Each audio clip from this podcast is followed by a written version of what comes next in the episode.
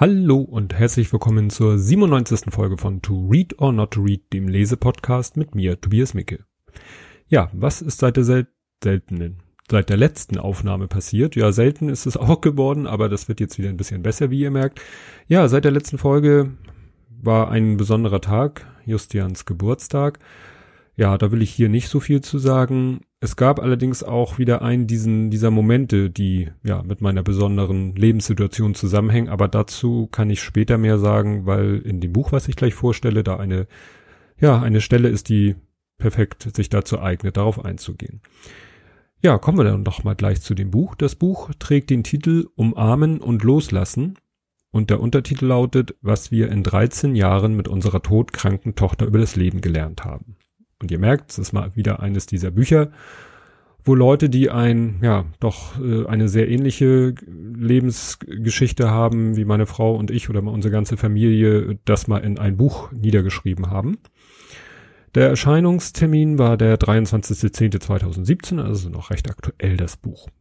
Die Autoren sind ja Schabnam und Wolfgang Arzt. Schabnam ist vielleicht einem nicht so klar, ist ein Frauenname, ist eine Diplompädagogin und Deutschdozentin, die ist, ich lese das hier so quasi direkt vom Buch ab, 1974 in Persien geboren, was natürlich interessant ist, weil Persien als solches existiert ja nicht. Ich weiß nicht, ob es 1974 noch existierte. Es spielt auch keine so große Rolle emigrierte als Jugendliche nach Deutschland. Da hat sie dann ihren Mann Wolfgang Arzt kennengelernt. Also der Nachname, der Familienname ist Arzt. Das ist manchmal ein bisschen irritierend beim Lesen. Und der ist Theologe und Sozialpädagoge, Jahrgang 71, also mein Jahrgang. Ja, und 2001 äh, kommt ihr Wunschkind Jael zur Welt. Und ja, wie es dann weitergeht, erfährt man in dem Buch. Ähm, ja, ich werde das Blog verlinken, was es auch gibt. Das ist nämlich so, dass sie in dem Blog auch viel noch über die, ihre Lebensgeschichte erzählen, auch was jetzt gerade noch so aktuell da passiert. Erschienen ist das Buch im Verlag Ludwig, der mir gar nichts sagte, gehört mit zur Random House Gruppe, ne, wie so viele Verlage. Und gekommen bin ich zu dem Buch durch meine Frau, die hat, ja, wo auch immer entdeckt, gelesen und mir, ja, hingelegt und ich habe es dann gelesen, wie das oft bei diesen Büchern so ist. Ja, zum Inhalt des Buches. Also ich sag gleich, es wird kein, es ist kein lustiges Buch. Es ist zwar nicht, äh, nicht dramatisch oder sehr äh, traurig geschrieben, aber es ist nun mal eine traurige Geschichte. Ähm, nach dem Vorwort, in dem es um die Entstehung des Buches geht, beginnt es halt damit, und das unterscheidet sich dann doch ziemlich von unserer Geschichte, äh, mit der Diagnose, die sie nämlich schon während der Schwangerschaft, so nach ungefähr zwei Dritteln der Schwangerschaft per Ultraschalluntersuchung äh, bekommen haben, nämlich dass das Kind sich nicht richtig entwickelt, dass es die Hände nicht öffnet und so. Ähm, eine genauere Diagnose hätten sie schon ähm, bekommen können über eine Fruchtwasseruntersuchung, aber das wollten sie nicht, weil sie wollten das Kind so annehmen, wie es geboren wird, obwohl sich eben schon abzeichnete, dass da, ähm, ja, da ist irgendwas nicht normal, ne? Normal immer im Sinne von, ihr wisst schon. Ja, am 15. September 2001 äh, war dann die Geburt. Sie musste sofort, Jael musste sofort auf die Kinderintensivstation und beatmet werden. Und am 29. Dezember kam dann die, die richtige Diagnose, weil dann ne, konnte man ja Blut abnehmen und untersuchen. Ähm, freie Trisomie 18. Also Trisomie ist halt, dass ein äh, Chromosom dreifach vorhanden ist, und zwar das 18. Und das nennt man auch Edwards-Syndrom. Verlinke ich den Wikipedia-Artikel. Und das, was die Ärzte damals sagten, ähm, dass sie eigentlich, also das steht ja wirklich so, zu schön ist, weil eigentlich dieses, äh, dieses Syndrom auch mit, naja, Missbildung oder so verbunden ist und das, man sieht das schon gleich auf dem Titel des Fotos, das ist hier überhaupt nicht der Fall gewesen. Ähm, Problem ist eben, dass die Lebenserwartung doch, ja, relativ eindeutig gering ist. Da lese ich zum ersten Mal was vor, wenn ich hier, ich habe, ich werde sehr viel vorlesen, schon mal als Warnung. Was blieb, war die Horrorprognose. Eine Lebenserwartung von wenigen Tagen bis mehreren Wochen. Höchst selten, so heißt es, überleben die Kinder Monate bis wenige Jahre. Bei jedem zweiten Kind mit Trisomie 18 nimmt die Erkrankung innerhalb der ersten acht Wochen einen tödlichen Verlauf. Nur etwas, etwa jedes Zehnte überlebt das erste Lebensjahr, andere Quellen sprechen sogar von bloß fünf Prozent. Lediglich ein Prozent der Kinder erreicht demnach das zehnte Lebensjahr. Wir begriffen langsam. Die Diagnose ist ein frühes Todesurteil. Unsere Tochter wird sterben, bevor sie richtig zu leben begonnen hat. Ja, und das ist eben der zweite große Unterschied. Nicht nur, dass äh, ja hier von Anfang an oder sogar von vor der Geburt klar war, dass das Kind äh, ja gesundheitliche Einschränkungen hat, um es mal ein bisschen euphemistisch zu beschreiben. Es war eigentlich auch eine sehr konkrete äh, Prognose, was die Lebenserwartung angeht, was wir überhaupt nicht hatten. Aber dass man sich auf diese Prognosen, was Lebenserwartung angeht, nicht so verlassen darf, das wissen wir auch aus Geschichten von anderen Kindern. Ja, und es geht dann bei ihnen aber eben auch schon früh los, dass sie merken, dass sie ja jetzt anders sind als andere Eltern. Und das erste Beispiel ist dann so der Einkauf im Babymarkt. Sie müssen natürlich auch im Babymarkt erstmal Sachen oder sie müssen ja dann halt auch Sachen kaufen, weil ne, sie brauchen, sie können ja nicht sagen, pff, Lebenserwartung ist so gering, jetzt äh, behelfen wir uns nur mit Provisorien, aber da sehen sie eben schon den ersten Unterschied. Ähm, wenn dein Kind dann auch noch krank ist und du nicht weißt, ob es in der nächsten Zeit sterben wird, kann sich der schnell getaktete Einkauf notwendiger Utensilien unversehens zum Drama entwickeln. Denn da sind ja auch noch die Verkäuferinnen, die sich gemeinsam mit ihren Kunden über das Glück des Elternwerdens freuen möchten. Und wer will ihnen schon die Stimmung verderben? Deshalb tut man einfach so, als ob alles in Ordnung wäre. Und lächelt. Nicht jeder kann mit der Wirklichkeit gut umgehen, man selbst schließlich auch nicht zu jeder Zeit. Das fand ich sehr passend. Das hatte ich ja auch im Justin Podcast auch schon mal erwähnt, dass, ja, man manchmal auch die anderen nicht so damit belasten möchte, was einen selber belastet. Ja, nichtsdestotrotz ähm, fangen sie dann auch mit Physiotherapie an, dass also das Kind so Übungen macht. Sie sagen nicht genau, ob das jetzt nach Wolter, nach Bobart ist. Das, da gibt es ja so unterschiedliche, ja, sage ich mal, Schulen. Und da fragen sie sich zum ersten Mal, ist das jetzt Förderung oder Überforderung? Soll oder darf man sein Kind gerade bei der ziemlich eindeutigen Diagnose und Prognose so aus der Komfortzone zwingen? Ist es zu seinem Besten? Oder gerade in diesem Fall, wo das Kind vielleicht eh nicht mehr lange lebt, macht es da noch Sinn, irgendwelche ja, therapeutischen Ansätze zu machen? Ja, und anfangs äh, haben sie auch noch sehr stark damit zu kämpfen, dass äh, Jael nicht, nicht äh, Probleme mit der Atmung hat. Also hat so einen Alarm, wahrscheinlich so ein Pulsoxy, der dann Alarm schlägt, wenn die Sauerstoffsättigung sinkt und eine Sauerstoffflasche, damit sie über eine Maske ne, ihr Sauerstoff zuführen können. Das wird aber besser, so dass da so ein Stück Normalität eintritt die dann aber gleich wieder so ein bisschen zerstört wird, weil sie dann ja mit ihr in eine Krabbelgruppe gehen und sich da dann natürlich zum ersten Mal im Vergleich mit normalen Kindern, ja, werden eben die, die Unterschiede schmerzhaft sichtbar. Ja, dann kommen die anderen, so blöd es klingt, Standardthemen, der Kampf mit dem MDK um die Pflegestufe, so hieß das ja damals noch, jetzt ja Pflegegrad, Kampf mit der Krankenkasse um Hilfsmittel, also das findet sich leider in jedem Buch, was ich bisher gelesen habe. Ja, und die Entwicklungsverzögerung, ähm, die klar dann äh, sich einstellt, führt irgendwann dann eben auch zu der, ja, zu, einer Schwerstbehinderung, also zu dieser Einstufung. Und da lese ich dann noch mal was vor. Das ist dann schon im zweiten Teil. Dennoch, Achso, ja, muss ich kurz erklären. Sie haben so einen Kalender für Kinder oder für Eltern von äh, neugeborenen Kindern, wo man so in den Kalender einkleben kann, wann welcher Entwicklungsschritt passiert ist. Dennoch, als wir die letzte Seite des Kalenders aufschlagen, merken wir, da sind noch einige Sticker übrig. Sie kommen nicht zum Einsatz.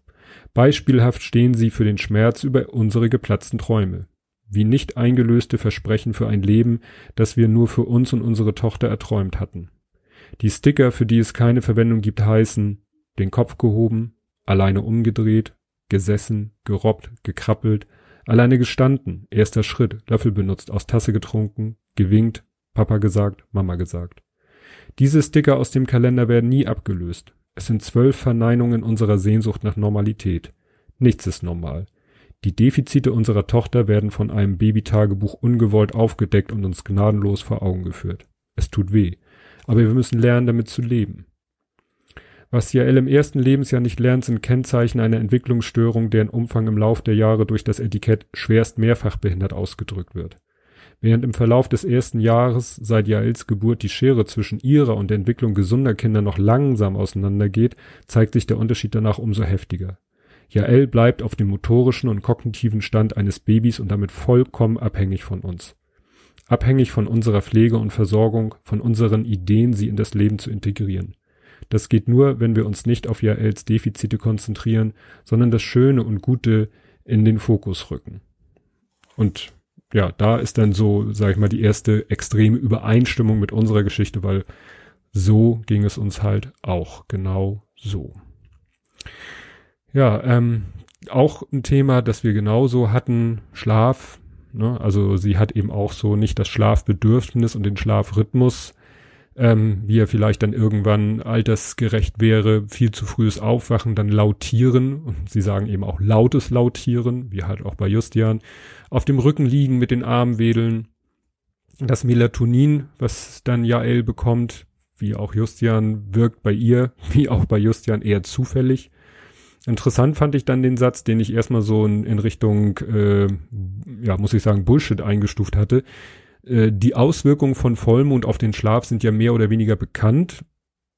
Also ich, alles, was ich immer so gehört habe, war so Vollmond, Schlaf, da gibt's keinen Zusammenhang. Naja, es gibt ja so, es gibt wohl unterschiedliche Studien und dann kann man sich wieder darüber streiten, welche Studie nun die glaubhaftere ist. Ich persönlich kann es mir nicht vorstellen.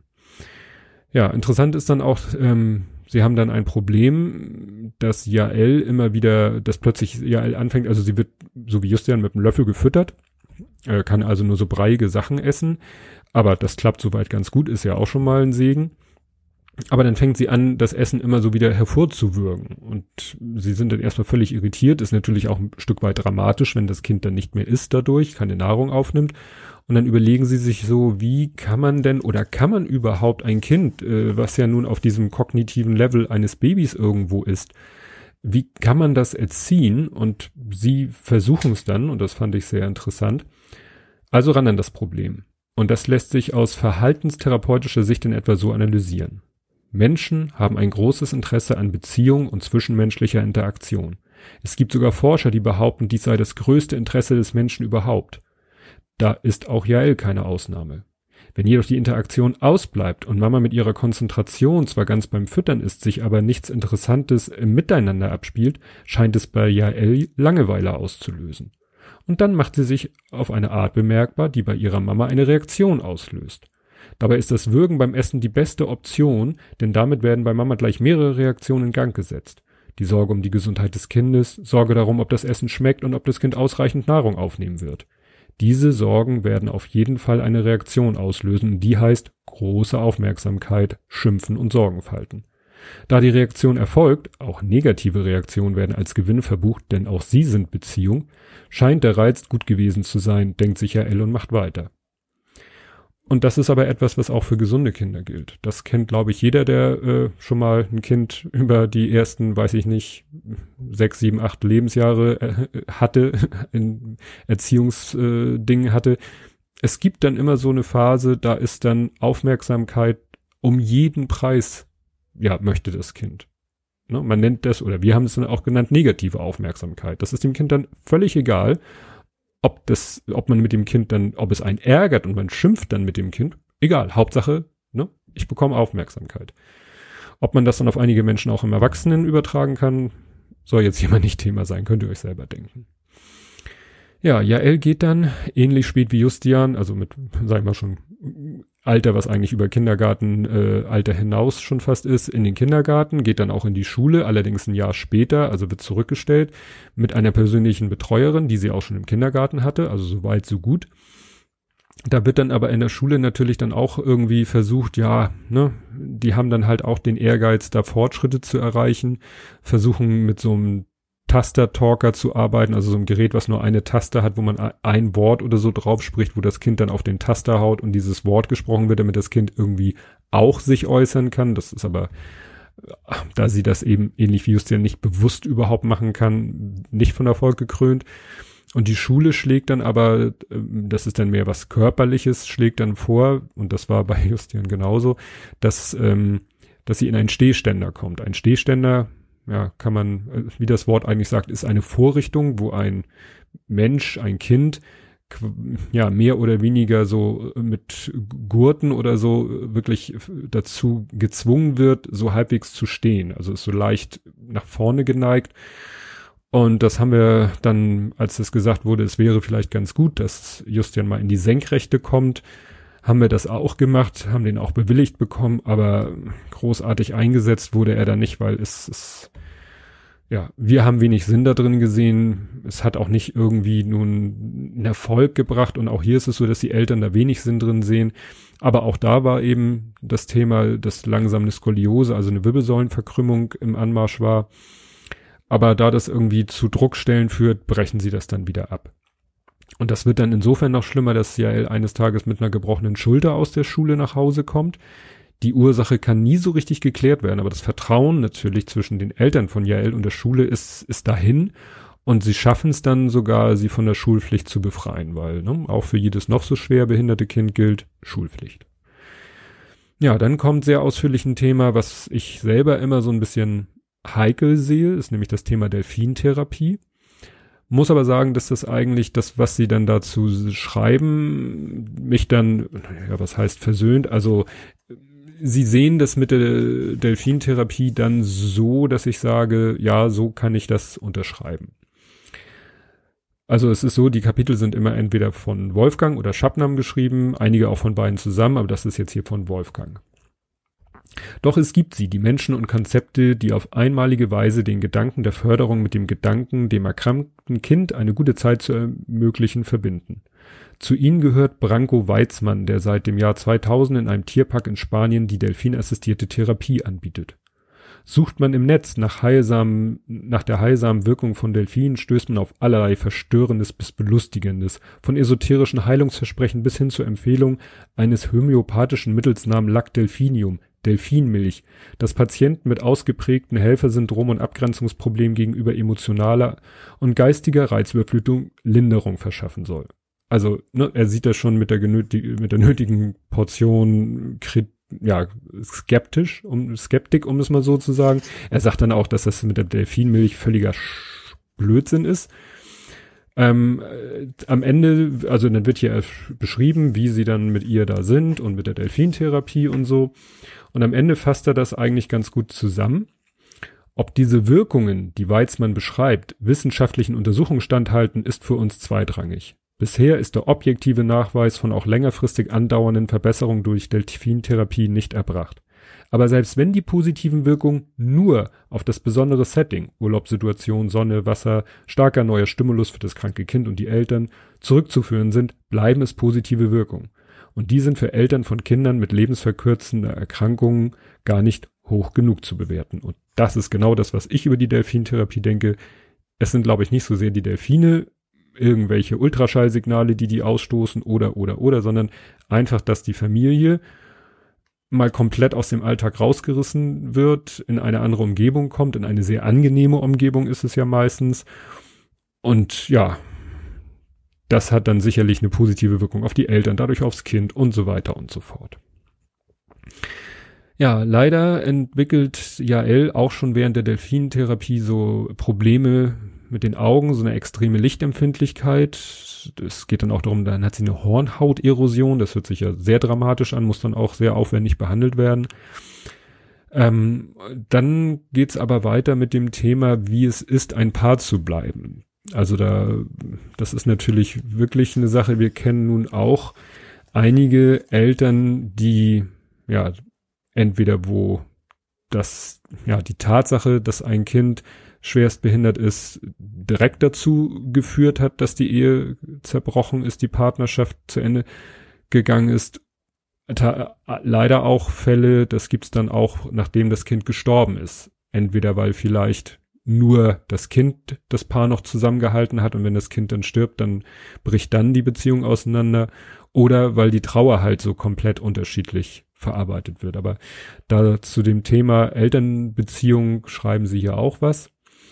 Die Basis der Elternbeziehung wird durch ein Kind mit Lebenszeit verkürzender Erkrankung auf eine harte Probe gestellt. Ist diese Basis bereits brüchig, wird der Prozess der Trennung voranschreiten. So könnte man sagen, dass der drohende Verlust eines Kindes ein Auslöser für die Trennung der Eltern sein kann, wenn auch nicht zwangsläufig die Ursache. Die Ursache. Dann schreibt Schabnam dazu, also das hat Wolfgang geschrieben, zum Zeitpunkt von Jaels Geburt waren wir bereits seit acht Jahren ein Paar und davon fünf Jahre verheiratet. Unsere Beziehung war emotional stabil. Wir kannten einander gut und fanden, dass wir ausgezeichnet zusammenpassen. Darin, wie wir das Leben sehen, was Glück für uns bedeutet. Wir wussten um unsere Schwächen, natürlich, wie bei allen Paaren, besonders gut um die des Partners.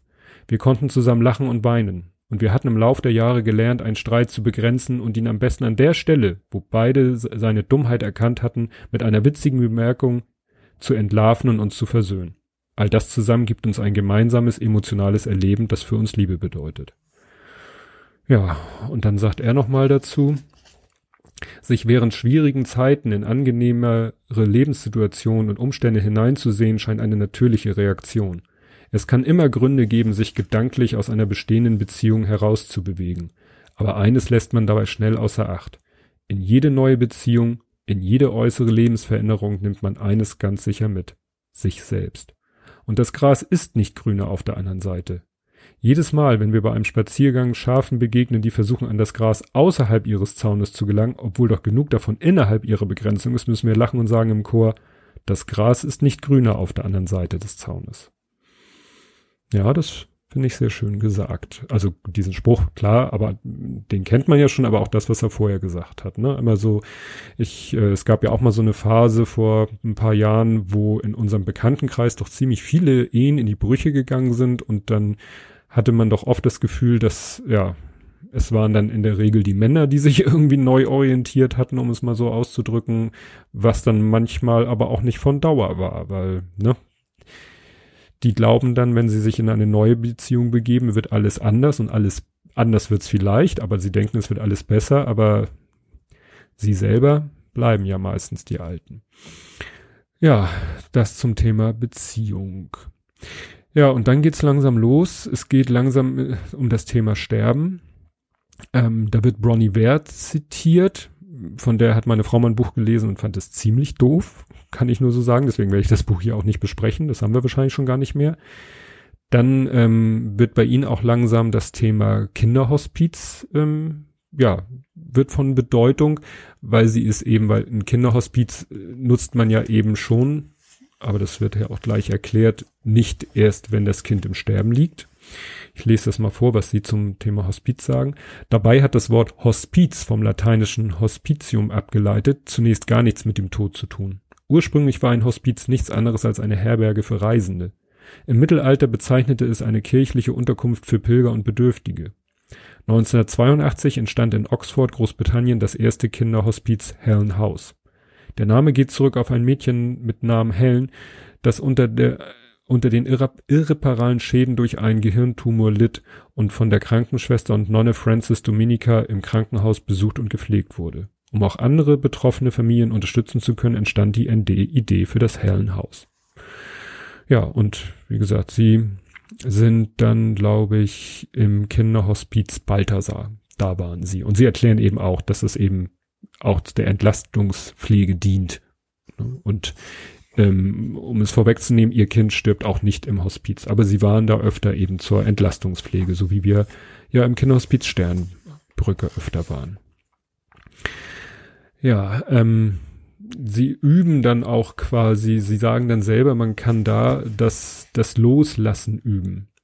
Ne? Also, wenn man im Kinderhospiz ist, dann ist man ja befreit äh, von der Pflicht, sich um sein Kind zu kümmern. Und das ist manchmal nicht so einfach. Äh, wir sind ja selber im Rückblick immer noch irritiert, meine Frau und ich, dass wir die erst, den ersten Aufenthalt von Justin im Kinderhospiz gleich genutzt haben, um in Urlaub zu fahren. Zwar innerhalb von Deutschland, aber das äh, haben wir uns im Nachhinein nie erklären können, wieso wir so extrem schnell gut loslassen konnten. Von da an sind wir aber eigentlich immer in der Sternbrücke geblieben. Wir sind dann später nochmal einmal richtig in Urlaub geflogen mit dann mit dem Großen und dem Kleinen. Ähm, aber dazwischen waren eigentlich alle Aufenthalte so, dass wir da geblieben sind. Aber es war eben immer das Schöne, dass man sich nicht um sein Kind kümmern musste, sondern es tun konnte, wenn man wollte. Ja, dann hatten sie hier noch ein schönes Zitat. Ähm, Glück ist, was einem erspart bleibt, von Viktor Frankl. Das ist so die poetische Form von Schlimmer geht immer. Und ich wollte dann auch hier nochmal was vorlesen. Geht nochmal um das Thema Hospiz. Entlastung ist mir, jetzt habe ich hier ein bisschen Jetzt muss ich gucken, ob ich die falsche Seitenzahl aufgeschrieben habe. Nee, da. Genau. Es geht immer noch um diesen Satz. Glück ist, was einem erspart bleibt. Dieser Satz lässt mich nicht mehr los, denn auch ich kann mir Entwicklungen in unserem und Jaels Leben vorstellen, die schlimmer wären als das, was wir erlebt haben. So verbrachten wir zwar viele Tage im Krankenhaus, aber um große Operationen und die damit verbundenen schwierigen Entscheidungen, die Eltern treffen müssen, sind wir herumgekommen. Organische Schäden, die in den medizinischen Lehrbüchern mit dem Edwards-Syndrom assoziiert sind, betrafen Jael nicht.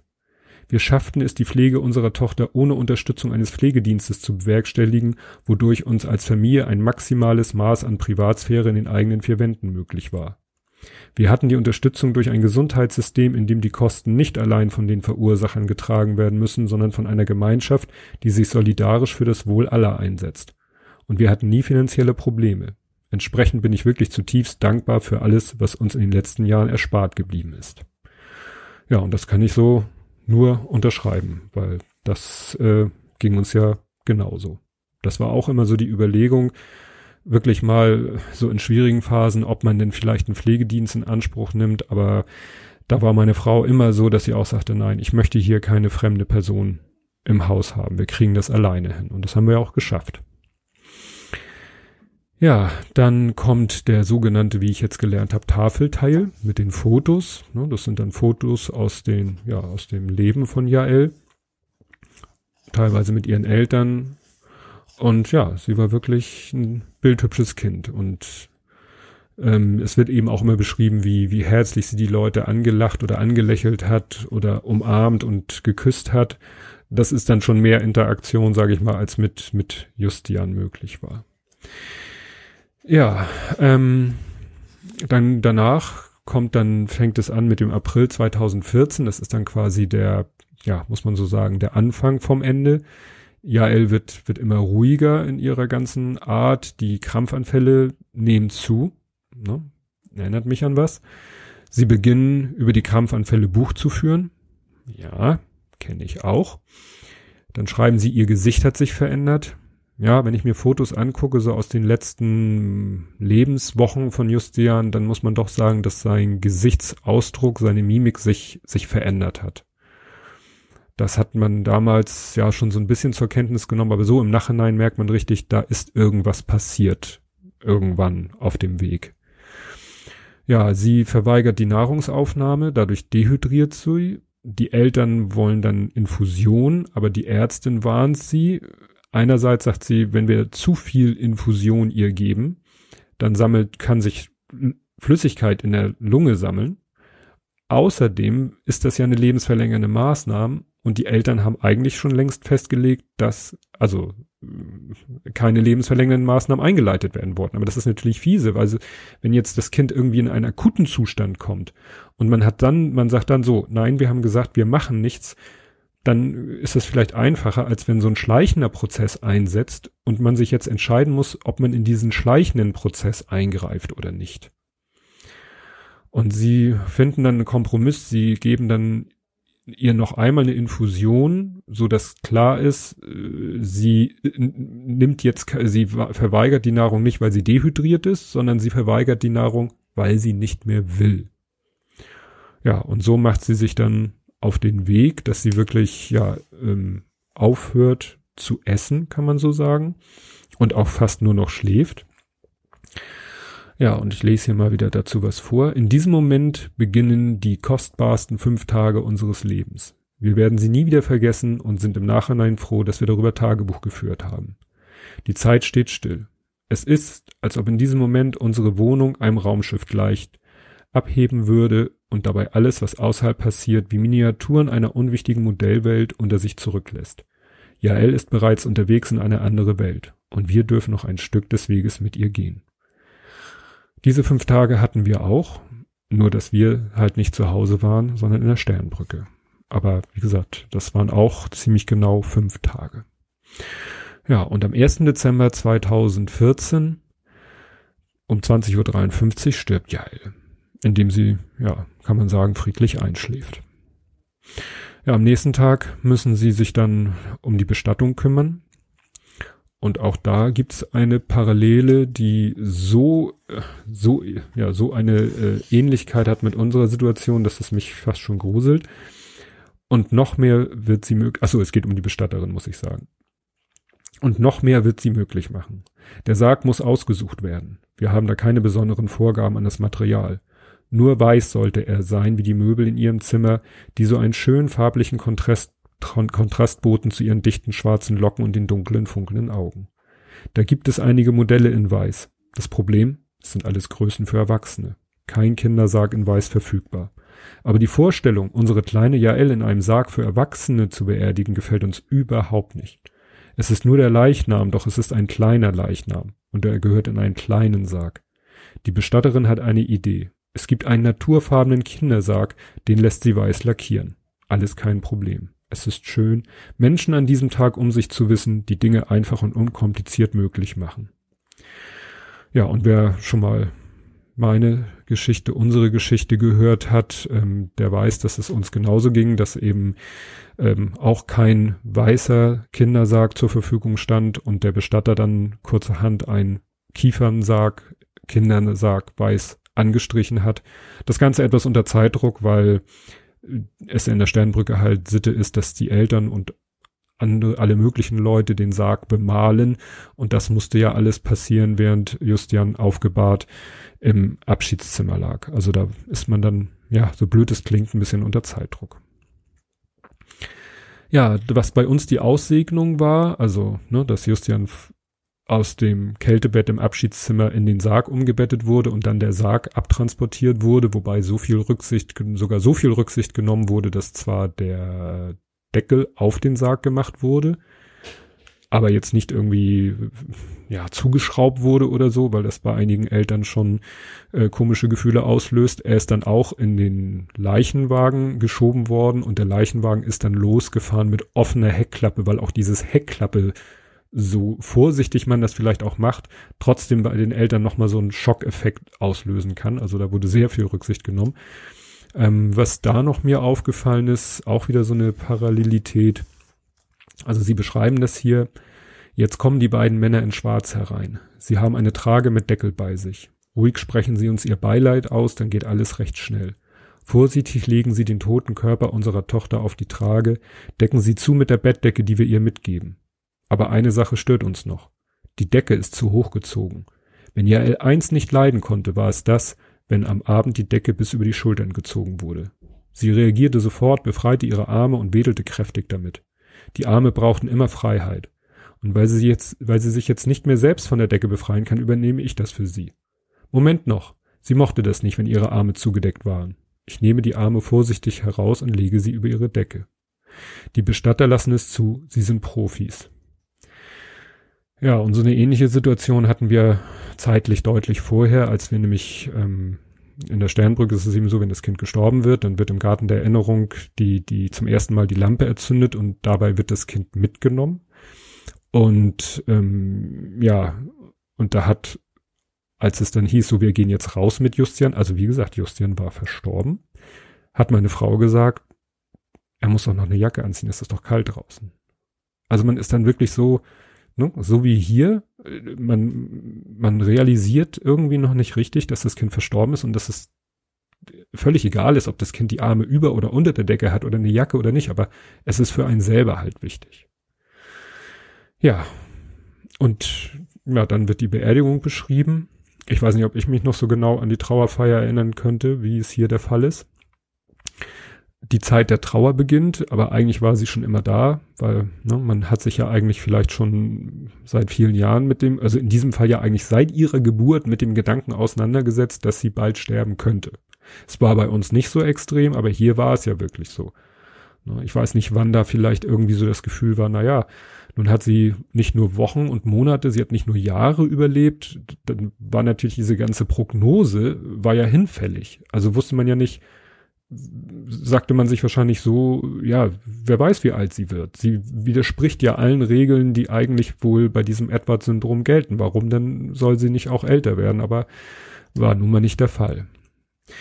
Ja, ähm, wie gesagt, es geht dann natürlich um die Trauer. Es werden, auch da werden Namen erwähnt, die wir kennen. Verena Karst, Roland Kachler. Alles Namen, die, glaube ich, jeder, der sich intensiv mit dem Thema Trauer, gerade wenn es um Trauer um Kinder geht, beschäftigt, die dem geläufig sind. Was dann noch eine besondere Sache ist, ähm, es gibt in Amerika etwas, das nennt sich Race Across America, wo so Radfahrteams irgendwie so eine ziemlich lange Distanz durch Amerika hindurchradeln. Und da ist ein Team, dieses Team äh, startet und äh, sammelt dabei Spenden für das Kinderpalliativ Sternboot, mit dem die Eltern auch in Verbindung stehen. Und deswegen sind die Eltern auch dabei. Sie sind beim Start dabei, sozusagen als ne, Botschafter der Sache und sind auch im Ziel dabei. Und dann kommen sie, äh, ist das Team im Ziel angekommen. Und dann lese ich mal vor. Am Zieleinlauf werden die Teams interviewt. Teamchef Oliver und ich dürfen etwas zum Spendenzweck sagen. Als ich an der Reihe bin und von Jael erzähle, stockt der Moderator, der vorher völlig souverän und locker den Zieleinlauf kommentiert hat und die Interviews mit den Teams und Fahrern geführt hatte. Nachdem ich meine Sätze beendet habe, bricht der Moderator das Interview wortlos ab, entschuldigt sich knapp und verlässt die Bühne hinter der Bühne erklärte mir kurz darauf, dass er in diesem Moment sofort an seine Tochter denken musste und die Vorstellung, sich von ihr verabschieden zu müssen, ihn überwältigt habe. Und da sind wir dann bei dem, was ich eingangs erwähnte. Ich hatte mal wieder eins dieser Erlebnisse, dass ich jemanden erzählt habe von Justian und das äh, diesen Menschen ja doch sehr bewegt hat, weil er dann eben so ähnlich wie hier im Buch an sein eigenes Kind denken musste, an eine dramatische Situation denken musste, die er mit seinem Kind erlebt hatte, wo er auch dachte, oh, was passiert jetzt hier? Stirbt jetzt hier vielleicht mein Kind? Und die Erinnerung an diese Situation, ausgelöst durch meine Erzählung von Justian, hat an diesen Menschen sehr bewegt, welch Wunder, was dann wiederum mich sehr bewegt hat. Also wir waren dafür einen Moment ja sehr, sehr angegriffen. Ergriffen ist, glaube ich, das richtige Wort. Ja, Wolfgang sagt dann hier noch, ähm, äh, so wie es fast äh, oder wie es vielen Paaren geht, ähm, er hatte seinen Beruf, der natürlich ihn wieder so schnell in einigermaßen geordnete Bahn gebracht hatte. Seine Frau musste erst wieder ihren Weg ins Leben finden, was natürlich gerade so ist. Jael war und ist ihr einziges Kind. Als es dann gestorben war und hatte die Mutter natürlich, ja, ist ja so, wenn, wenn die Mutter den größten Teil der Pflege übernimmt und diese Pflege wegbricht, dann ist natürlich da ein Loch im doppelten Sinne. Das war jetzt eben bei meiner Frau nicht so extrem, weil sie immer noch den Kleinen hatte, der noch viel Aufmerksamkeit forderte und fordert. Aber auch ihr ist natürlich unheimlich viel verloren gegangen. Einmal im Sinne von Justin ist verloren gegangen und im Sinne von, äh, ja, tägliche Verpflichtung.